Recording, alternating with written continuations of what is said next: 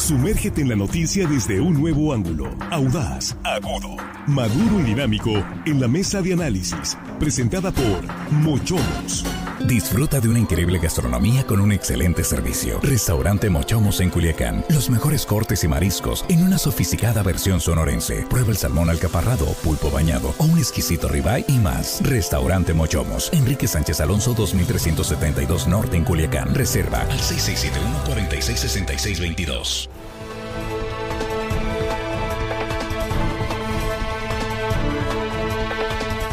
Estamos de regreso y aquí estamos ya en la mesa de análisis de línea directa, iniciando la semana, lunes 26 eh, de febrero de 2024. Esta es la primera emisión del noticiero de Sinaloa y saludo para usted. Muchas gracias por continuar con nosotros y por compartir los contenidos informativos de línea directa con sus contactos, con sus conocidos en redes sociales. Y bueno, aquí estamos ya con nuestros compañeros. Jesús Rojas, ¿cómo estás Jesús? Buenos días. ¿Qué tal Víctor? Buenos días, buenos días para los compañeros, buenos días para el auditorio y con mucho cariño mando un saludo a Escuinapa, Sinaloa, en particular a la comunidad de la Isla del Bosque, Víctor, en el Valle Agrícola del sur de Sinaloa. Eso es, muchos saludos al sur-sur de Sinaloa. Y aquí estamos también eh, saludando de esta mañana a Juan Ordorica. ¿Cómo estás, Juan? Buenos días. Muy buenos días, Víctor, la mesa amigos de la producción. Y hello, estimado audiencia que nos escucha. Hoy lunes, todo el mundo tiene que chambear el lunes. Hay que chambearle. Arrancando la semana. Saludos a todos, por supuesto, a quienes están en trayecto su trabajo esta mañana. Armando Ojeda, ¿cómo estás? Buenos días, bienvenido. Muy buenos días, compañero Víctor Torres, amigos de la mesa, chicos de la producción, atentos y siempre dinámicos, los muchachos. Y un saludo especial para toda la gente que nos escucha aquí en nuestro queridísimo estado de Sinaloa. ¿Y más? De nuestras fronteras, amigo, que hay muchísima gente amablemente siguiéndonos. Siempre. Y nosotros muy agradecidos que sigue creciendo la audiencia más allá del estado de Sinaloa. Gracias a que ustedes están compartiendo esta transmisión con sus eh, paisanos que nos escuchan en diferentes países. Muchísimas gracias por ello. Pues vamos entrando al tema, ya lo comentaba el gobernador en entrevista aquí hace unos minutos.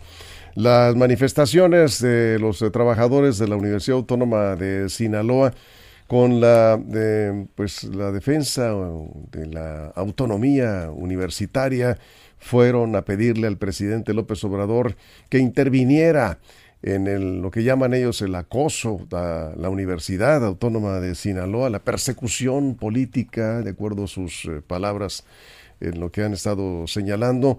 Y bueno, pues ya comentaba el gobernador hace un momento, no habrá carpetazo, no hay manera de que puedan negociar con eh, el gobierno federal o el gobierno del estado. En todo caso, los acuerdos se buscan con los jueces, pues, que así lo establece la ley, pero para ello tendrían que reparar el daño o bien de acuerdo a los criterios que establezcan los jueces que llevan los casos de la UAS. Eso fue lo que dijo hace un momento el gobernador. Pero bueno, ¿qué, qué dejó, vamos, eh, como lectura política esta movilización de los trabajadores sindicalizados de la UAS? En eh, Mazatlán este fin de semana con la visita del presidente López Obrador Jesús. Mira, yo estuve viendo las manifestaciones a través de los videos que distintos medios de comunicación publicaron y oportunamente Línea Directa también compartió para toda la audiencia qué estaba sucediendo en ese momento en Mazatlán. Yo creo que he sido siempre respetuoso de las manifestaciones legítimas de los grupos, de los gremios que consideran que tienen que expresar en la calle lo que a lo mejor en las instituciones no pueden escuchar, no, no, no nos quieren escuchar. Yo creo que eso es bueno, es bueno manifestarlo. Lo que no creo que sea bueno es llegar al punto de la violencia. Y se violenta cuando se quiere quitar una valla para interrumpir un acto solemne de la conmemoración del aniversario de nuestra bandera, el día 24. Eh, y en esta celebración cívica, eh, tratar de irrumpir para hacer presente una demanda, creo que no son las formas como debieran, debieran darse. Por el contrario, creo que al hacer una manifestación con pancartas, con dichos, con, con, arengas, pues eso es parte de lo que pues una comunidad universitaria o parte de la comunidad universitaria puede hacer. Ahora, el hecho, y creo que de fondo es el tema, tratar de buscar un punto de negociación, colapsando las calles, tomándolas, eh, que, tiene que ver con el orden de lo jurídico, creo que esto sí me pone un poco como, como, en un entredicho, ¿no? ¿Por qué? Porque yo creo que los procesos de negociación, en el orden en el que están en este momento las cosas, que están debatiéndose sobre la culpabilidad o la inocencia de algunos imputados en unos delitos que son serios, en delitos que atentan contra la propia Universidad Autónoma de Sinaloa por el tema del, por el tema del mal uso del recurso público y el tema patrimonial que hay con ello, pues creo que se debe de derivar ahí, en el espacio jurisdiccional, en donde están los jueces y magistrados, están los jueces o posteriormente los magistrados, tratando de una, hacer una valoración objetiva de las pruebas que ahí se ponen. Es decir, presumiendo la inocencia y sin, sin suponer culpabilidad a priori, yo creo que para eso justo es que se debe de desahogar por completo el proceso. Y entonces veo que hay manifestaciones en donde están poniendo las cosas, se suben de tono, pero también veo que una de las partes no quiere avanzar en el proceso porque está dilatando cada que hay una audiencia para posponer, para posponer y para posponer lo que debe derivar en lo que los jueces deben hacer, valorar si hay culpa o no hay culpa en el tema de la imputación del delito. Eso es, vamos contigo Juan. Bueno, vimos una demostración el fin de semana de, la Universidad Autónoma de Sinaloa, sus trabajadores y agremiados, pues defendiendo lo que ellos creen eh, correcto y las formas que ellos consideran las, las que deben de hacerse eh, notar. Eh, porque, pues por ahí decía Jesús que, que están a veces rompiendo la ley. Sí, el problema es que el propio presidente ya dijo que que la autoridad moral está por encima de la ley y para los universitarios seguramente esas protestas tienen autoridad moral, por lo tanto la ley pues es lo de menos, ¿no?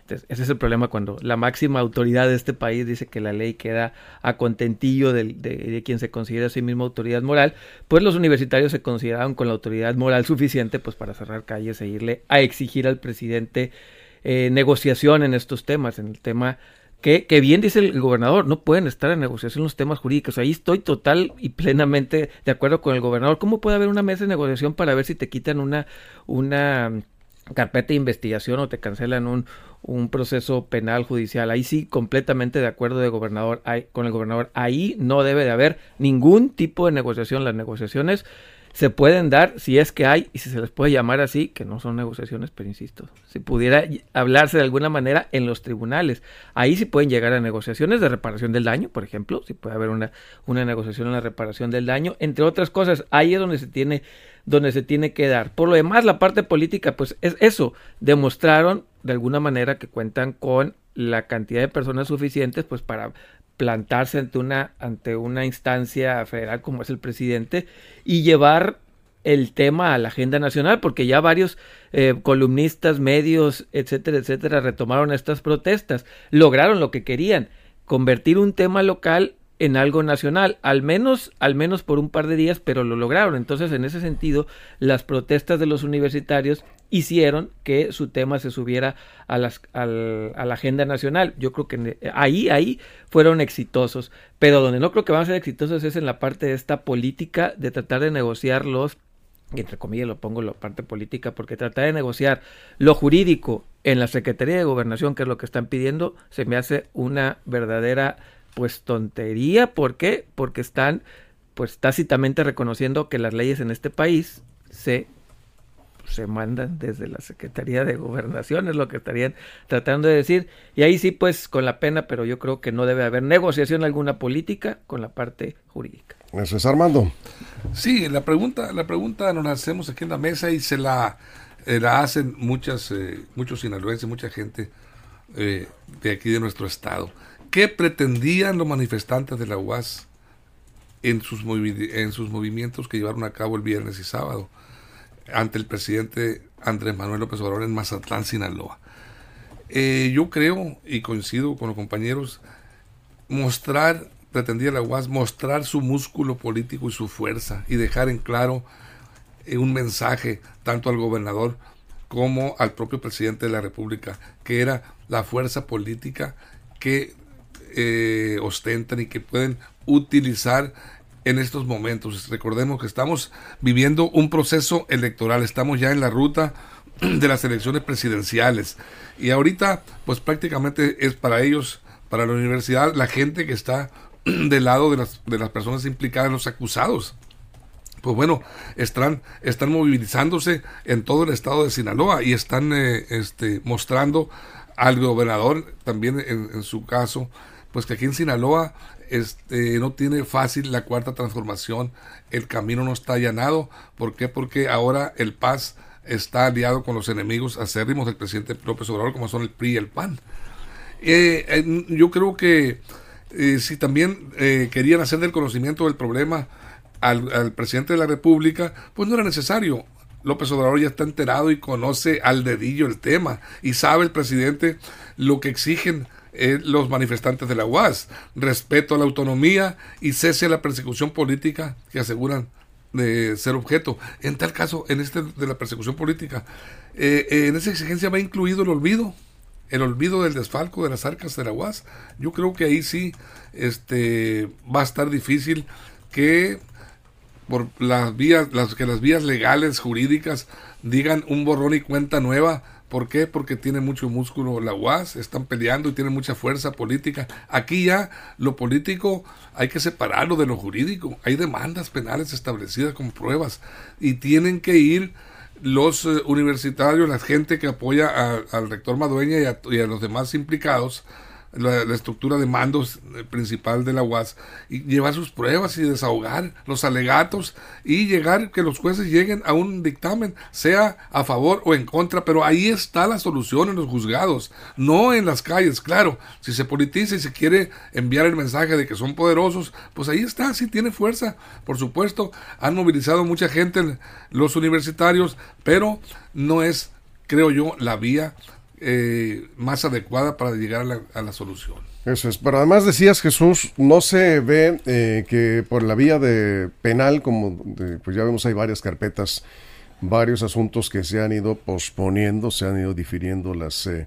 audiencias, pues no se ve que hay intención claro. de aclarar las cosas. Porque mira, yo, yo diría, Armando, de acuerdo en mucho de lo que dijo, nada más pondría una palabra que creo que es muy importante, es presunto desfalco. Nadie lo sabe.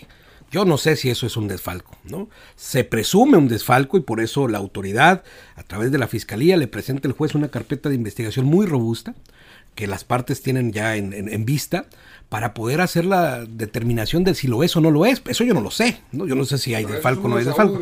Exactamente. Y entonces a eso voy a que si queremos llegar al fondo de las cosas, debemos esperar a que los tribunales resuelvan.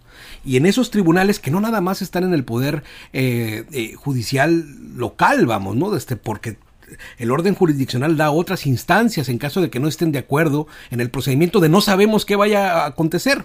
Pero lo que tiene que verse es que avancen esas carpetas de investigación, que los imputados se presenten en las audiencias junto con sus abogados y ahí le presenten al juez todas aquellas cosas que buscarán mostrar la inocencia o en el caso de la fiscalía que buscarán mostrar la culpabilidad sobre los delitos imputados. Es decir, pues a mí me gustaría que eso no se resolviera a gritos y sombrerazos, que se resolviera dentro de los tribunales en cualquiera de las instancias que tengan a venir, ¿no?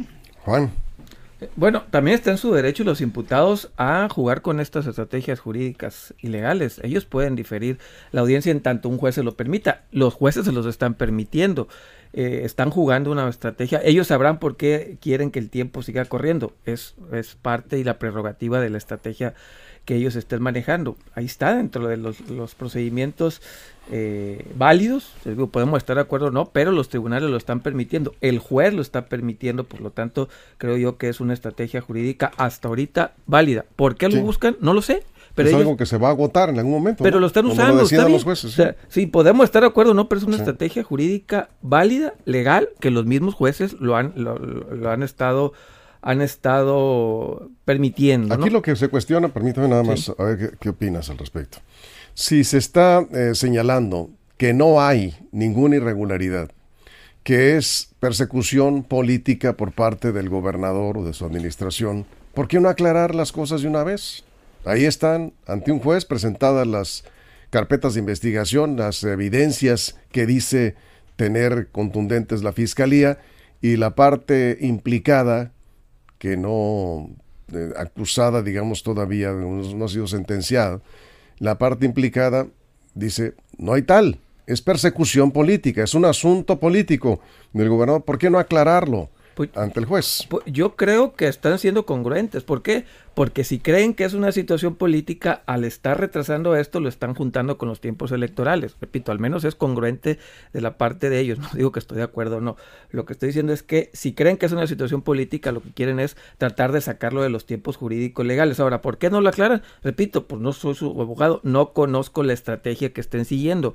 Lo que sí es claro es que están en los tribunales, están utilizando una estrategia jurídica válida, tan válida, repito, que los jueces se la están otorgando. Lo que debería de hacer en este caso ya el poder, el poder eh, eh, judicial es no dar más plazos, que también está en sus prerrogativas, ¿no? Pero ellos en este momento tienen que decir, ¿saben qué? Ya, ya se acabaron. Eso ya depende del juez. De los jueces. Perdón, Armando, ¿alguna acotación? Perdón que, me, que me brinque el turno, pero hago una reflexión nada más.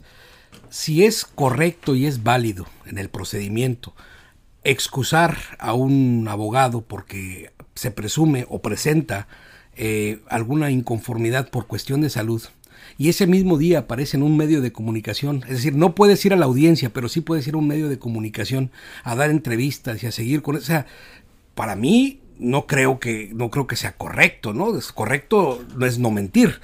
Y entonces creo que es aquí a donde se lleva la reflexión, es decir, ¿por qué no resolver esto en los tiempos y plazos que la ley establece y no dilatar más? Y lo digo porque era público que uno de los días en donde los abogados de causa eh, de, los, de, los, de los acusados estaba siendo emplazado para estar en una audiencia, presenta un recurso en donde dice estar enfermo, pero ese mismo día aparece en medios de comunicación dando entrevistas y haciendo cosas que no es propio de una enfermedad, pues, ¿no? Entonces es lo que digo, pues ahí hay como, como, no sé si qué tan correcto eso puede ser. ¿no? pero los tribunales lo permiten, nada más decir, los tribunales lo permiten.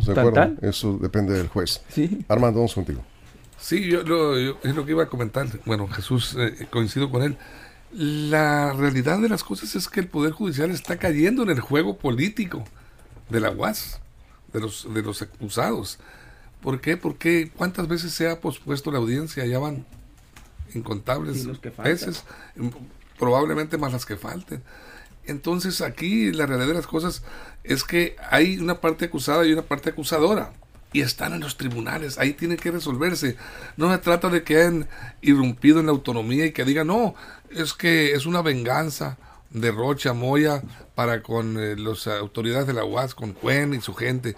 Eh, no sé si sea o no revancha, el caso es que hay un paquete de investigación con pruebas presentadas por parte de la Fiscalía. Y entonces, si yo tengo eh, una disputa política con un personaje y si ese personaje me da elementos para acusarlo de manera legal, no política, decir, bueno, pues tú, eh, tú tienes este, estos pendientes y los llevo a un tribunal, pues se le llama venganza, que pueden llamarle como quieran, pero la realidad de las cosas es que ahí están las pruebas presentadas por la Fiscalía y por la, por la auditoría. ¿Tú, sostienes, de acuerdo a lo que dices, Armando, que los jueces probablemente están siendo víctima de presión política por las eh, movilizaciones de los trabajadores de la están, Sí están, Por supuesto, Víctor, que, que no, ah, no, no quieren caer en el, en, en, en el reto ese que les están lanzando. En cada audiencia, recordemos que se está transmitiendo en vivo desde, desde las afueras de los, juzgados, con una eh, eh, manifestación de, importante de universitarios. Ahí está la presión. Yo no sé este, hasta qué grado pueden soportar los jueces, pero han caído en el juego político de ellos, de ir posponiendo porque ese juego político no. Eh, porque no habíamos visto un caso similar. No, no se había visto que, estén posponiendo y salvo. Ya había amenazado el juez con, llamar a cuentas a, a, los médicos que le estaban dando los, este, los justificantes de enfermedad a los testigos y a los, eh, a los este, defensores de oficio y los defensores jurídicos que traen. ¿Por qué se posponen? Porque no hay condiciones, se enfermó eh, un, testigo, se enfermó el abogado y se pospone para tal fecha. Bien, vamos, vamos a ir a una pausa. Estamos hablando aquí precisamente de los eh, casos que están en los eh, juzgados, en este caso en el Centro Regional de Justicia eh, Oral, en la zona centro, los casos de funcionarios de la UAS y las movilizaciones que se realizaron este fin de semana en Mazatlán ante el presidente López Obrador, viernes y sábado también, el sábado un zafarrancho ahí en la glorieta Sánchez Taboada, previo al evento oficial que por primera vez encabeza un presidente de la República en la celebración del Día de la Bandera desde Mazatlán. Eh, como presión política. Buscaron un encuentro con el presidente, no se dio, no los atendió, los saludó, nada más, pero se dice que les abrieron un espacio en la Secretaría de Gobernación. Bueno, la pregunta es, ¿están buscando un acuerdo político los implicados en estos eh, casos de presuntos delitos en la UAS? Vamos a regresar con este tema en la mesa de análisis de línea directa, esta primera emisión de inicio de semana. Y nos quedamos aquí sin comerciales en redes sociales. Por cierto, una felicitación por su cumpleaños hoy. Leticia Quevedo González está festejando su cumpleaños. Esposa de Pavel Rojas, por cierto. Ahí de, pues en lo que es eh, toda esta zona de, de, medicina alternativa que le hemos recomendado ya en otras ocasiones, estado Pavel. Su esposa cumpleaños, nos está escuchando en este momento. Muchas felicidades. Sí. Saludos. Una pausa, regresamos con más. Información confiable, segura y profesional. Línea directa. Información de verdad. Con Víctor Toro.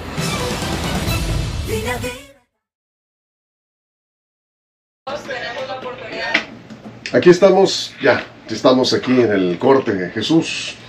Bueno, eh, ahorita regresamos con el, con el tema. Yo no sé qué tan acertada fue la movilización en cuanto a lo que buscaban de frente al presidente de la República los universitarios en Mazatlán. Pero por lo que dijo el gobernador esta mañana, hay una parte ahí que, que dijo, yo le pregunté que si en corto le había comentado algo el presidente sobre cuando estaban ahí manifestándose, ¿no? Y dice el gobernador Rocha que lo que le comentó al presidente del Obrador es que evidentemente era una movilización de carácter político. Claro. Porque el PAS está participando en el frente opositor y el PAS está en la Universidad Autónoma de Sinaloa y el dirigente del PAS es el Menecio Cuen. Y bueno, en medio de un proceso electoral, yo no sé quién hizo el cálculo, yo no sé, repito, quién fue el de la idea de manifestarse de esta manera, de mostrar fuerza, de manera pacífica y también Rocha decía, fue muy respetuosa la manifestación, sí, con, pues, con gritos y todo, pero no hubo ninguna agresión. Hasta el 24 cuando querían interrumpir a la ceremonia. Pero, pero ni, ni, contra él ni contra el presidente hubo agresión y fue unos jaloneos ahí, tumbar unas vallas, nada más no pasó de ahí. Pero lo, del anterior, cuando este, lo recibieron ahí en el hotel, eh, el gobernador aclara que en ningún momento hubo una agresión, él bajó el cristal, dice, lo dejaron salir, todo sin ningún problema. Pero, repito, el cálculo político, ¿qué buscaban? ¿Qué, se pretendía lograr con esto? hombre, y si ese es el caso, está bien. Digo, si, es un movimiento político que agrupa sí a un sector de la población, enumeren usted en, la cantidad que quiera, y hacen una manifestación de ideas respecto a lo que ellos quieran, está bien. Digo, yo no, yo no veo problema en ello. Qué bueno, qué bueno que hay capacidad de organización de ciertos sectores sociales para presentarse y hacer la manifestación libre de las ideas que sean. ¿no? Eso, eso no, lo, no veo problema, que sea un cálculo político. ¿no? Los, los que ahí participan en algún, momento, en algún momento también participaron en la cuarta transformación. Muchos de los que hoy protestan estuvieron haciendo campaña, pegando carteles, pintando bardas, repartiendo panfletos de los que hoy están en el gobierno. Es decir, ese mismo grupo político en algún momento ayudó en otros espacios del país en otros lugares del país. Esto ha sido, eso, ha sido la constante, ¿no? Lo que creo es que eso, esa manifestación política, de ideas políticas, dista mucho de la resolución de las cosas de fondo, que es lo que se está discutiendo en los tribunales. Una cosa es que te plantes en la calle, hacer un planteamiento político de una situación, arengar para el voto a un partido u otro, y otra muy diferente a querer resolver con eso un tema jurídico que más bien creo lo resolverían abogados. Eso es Juan. Eh, eh, vamos a ver en qué termina esto, que por cierto me mandan fotos que ahorita en Ciudades Hermanas ya están empezando protestas, la, gente de la UAS, y ya está tomando ahí, al menos Ciudades Hermanas, la lomita, ahí la lomita. No hay clases en la UAS, oye. Pues ahí está, mira, me mandan la foto. Sí. Ah, bueno, pues están preparándose quizás para alguna marcha. No, pues tienen, tienen carpas, entonces no creo que sea marcha eso, ¿no? Ya pusieron carpitas. Ya se instalaron ahí. Ya tienen ahí. En la lomita. Sí, ven. Carpitas. ¿Cómo en, que en, medio de un proceso electoral, evidentemente, pues esto se toma como va, ¿no? Pero o sea, porque, ¿qué, ¿qué, instituciones Yo no, no sé. Este, Nada está. Pues está la Lomita, el templo de la Lomita, no sé qué más. es un lugar. Ciudades Hermanas y, Obregón. Pues ahí están las. ¿Eso es de ahorita? De ahorita, la acaban de mandar. ¿Me puedes reenviar ahí la foto, por favor? Vamos A, a, checar eso. Bien, y, bueno, ya en medio del proceso electoral, Armando, pues evidentemente pues, se toma como va, ¿no? O sea, decir, bueno, pues esto es parte de, la, de las campañas probablemente, ¿no? La, demostración de fuerza del, partido sinaloense, ¿no? Sí, yo creo que, yo creo que... Eh, eh, ahí voy contigo. Aquí estamos de regreso. Perdón, Armando, estábamos, este, estábamos comentando aquí el tema de la movilización de la UAS, que por lo visto van a continuar las movilizaciones. Ya están aquí en, el Templo de la Lomita, este, en Ciudades Hermanas y Obregón, en Ciudades Hermanas. Ahí están instalados. ¿Cómo ves tú esto? No, este, la verdad de las cosas es que yo creo que fue un, paso, eh, no sé si equivocado, errático de parte de quienes promovieron esta movilización eh, frente al presidente de la República. Yo pienso que quisieron demostrarle ante el presidente que eh, esa estabilidad, ese liderazgo de Rubén Rocha que se manifiesta en encuestas, pues no es tal. Y que en Sinaloa eh, la gobernanza no está garantizada. este, este tipo de movimientos desestabilizan a un gobierno, por supuesto ver eh, cómo se están movilizando en, en Guamuchil, en Guasave, en Los Mochis, las principales ciudades, Mazatlán y Culiacán, este, grupos eh, de universitarios protestando y pidiendo, exigiendo a gritos eh, fuera Rocha del gobierno. Yo creo que, que, eso no abona para nada y no abonó frente a, las, a los ojos del presidente de la República. Al contrario, yo creo que vio con mayor simpatía al gobernador. ¿Por qué? Porque Rocha y el, propio presidente saben que estamos, como tú bien lo comentas, Víctor, en, un, eh, en el camino ya al tránsito hacia el proceso electoral de 2 de junio, una contienda histórica que, pues la verdad de las cosas va a estar muy discutida, polemizada, muy reñida y aquí en este caso el presidente observa y el gobernador observan esa ala de, universitarios que están, eh, que no, que no, están eh, eh, impulsadas y avaladas en materia incluso de organización y de apoyo de impulso por el propio ex rector Héctor Merecio Cueno es el verdadero líder de la UAS. Y ahora estamos viendo que, que, ya eh, López Obrador puede interpretar que desde la oposición ya están este, manifestándose en contra de la desestabilización del gobierno de Sinaloa. Ahí está, ahora acaba de denunciar al, al Paz, Héctor Merecio, para afiliarse al PRI el, el acérrimo enemigo, eh, junto con el PAN, decía yo ahorita, del presidente de la Cuarta Transformación, no es, eh, no abona, por supuesto, para nada a ese, ese diálogo que quisieran ellos tener. ¿Por qué no, no fueron una comisión a, pedirle audiencia? Quizás si lo hubiera recibido y les da esa audiencia. Aunque la, la mesa de, de, trabajo que se va a organizar en gobernación no va a arrojar nada, porque qué, de modo que se acuerde este, un borrón y cuenta nueva ya salida política ya no se puede porque ya está muy polarizada la, jurisprudencia donde está sentada ahorita este conflicto. Jesús. Sí, y, poniéndote a reflexionar respecto a lo que están haciendo, y regreso al tema de, las de, dilatar las audiencias, no sé si los abogados como Javier Nazar, Marco Antonio del Toro, el señor Javier Olea, Héctor González Graf o Alonso Aguilar Sincer tuvieran esta estrategia, ¿no?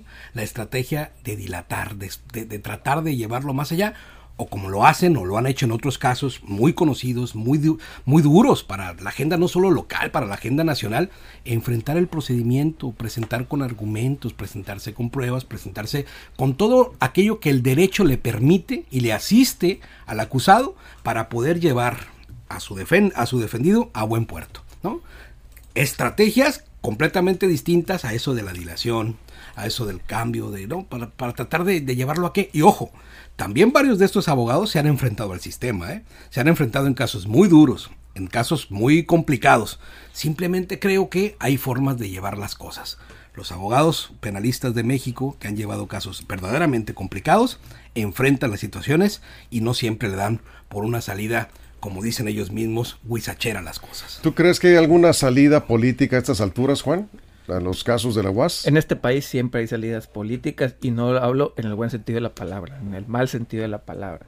En este país casi siempre la justicia termina negociándose cuando se mete en situaciones políticas. Entonces, si creo que existe algún, alguna posibilidad, claro, porque este país está construido con base a eso, ¿no? Pero a ver, más precisando la, la, pregunta, en estas circunstancias ya de una contienda electoral como la que pues prácticamente ya estamos viendo, inician las campañas el viernes, ¿crees que haya posibilidades de un arreglo político para salvar a los funcionarios implicados? Eh, no, no creo que tenga la probabilidad muy alta, pero la posibilidad sí existe. Sí hay que separar posibilidades de probabilidades. La posibilidad siempre estará presente y latente, sobre todo en este país donde siempre se negocia. La probabilidad creo que se va reduciendo eh, conforme llega el tema a las urnas. Puede aumentar, fíjense, cosa curiosa, tal vez terminando la elección por eso yo creo que sí lo están, están dilatando, las probabilidades de esta negociación puedan aumentar o no en función de los resultados. Yo, yo creo que por eso es la parte de esta la estrategia jurídica legal, que repito y voy a insistir, la ley se los permite. Es una estrategia jurídica eh, legal, es una estrategia jurídica que se los está permitiendo los tribunales y mientras esto siga pasando, ellos, ellos van a seguir estirando porque quieren al menos llegar a la elección Ganar tiempo, ¿no? Ganar la elección así. ¿Por qué? Porque ya con una elección diferente, con ya cambios de administración, según ellos, podrán ahora sí llevarlo a la mesa de negociaciones, que es lo que yo creo que es que no se debería de hacer, pero bueno, eso es lo que ellos están pensando. Armando. Yo creo que no, no puede haber ni posibilidad ni probabilidad de negociar a estas alturas. No porque eh, llegar a una negociación política en un juicio penal que son varias las acusaciones, los delitos que están acusados, presuntos delitos, porque no se ha comprobado, eh, llegar a una negociación y decir, bueno, nos retiramos, o que el juez dijera, declarara improcedentes o inocentes o infundadas las pruebas, pues sería como exhibirse. Van a se exhibiría la fiscalía, la hace y el propio gobierno del Estado. Y se tomaría como un triunfo de la UAS sobre unas acusaciones infundadas y una persecución, entonces sí cobraría fuerza la acusación de persecución política. Nos estaba queriendo presionar, era una persecución política, pero al final de cuentas se aclaró que éramos inocentes y aquí está exhibido el gobernador como un persecutor, un represor político. No creo que Rocha Moya en, su, en este momento pudiera aceptar ese tipo de negociaciones por esta condición, porque aparecería como un este verdadero persecutor político de la universidad. Por otro lado, por otro lado, eh, el único acuerdo al que se puede llegar para resolver esta situación, decía el gobernador, pues podría darse, pero eh, con, con, los jueces, en este caso, con quienes llevan los procesos. Lo contempla así, decía el propio, eh, digamos, sistema penal, ¿no? Pero para eso, pues tendrían que aceptar que hubo desvío de recursos, porque la única forma, decía Rocha, de que esto pudiera resolverse, salvo lo que diga el juez, es que se haga la reparación del daño a la parte afectada, que en este caso son las finanzas de la Universidad Autónoma de Sinaloa. Pero sería que eh, aceptar también, de sí, sí, Cuando tú propones un arreglo ante un juez, de, digo, de reparar este, el, daño de hecho es porque estás aceptando tu culpabilidad, cosa que pues veo difícil. En lo complejo también, en cuál carpeta de investigación, porque puede ser que, ¿no? O sea, son tantas ya, no sé en cuántas van, ¿no? Las que están presentadas y por los cuales eh, se están abriendo los cursos de estas investigaciones.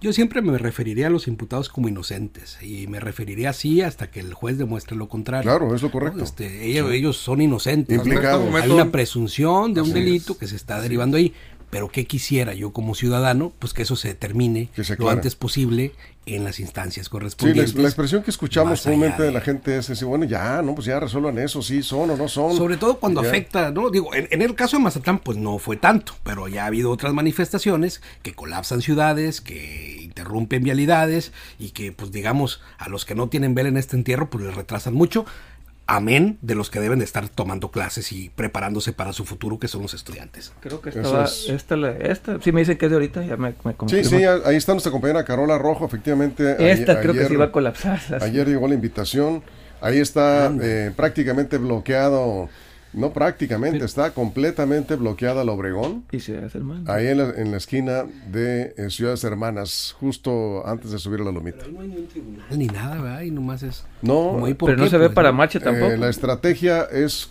pues ahí, colapsar la ciudad como lo hicieron ya hace unos días frente a la fiscalía, ¿sí?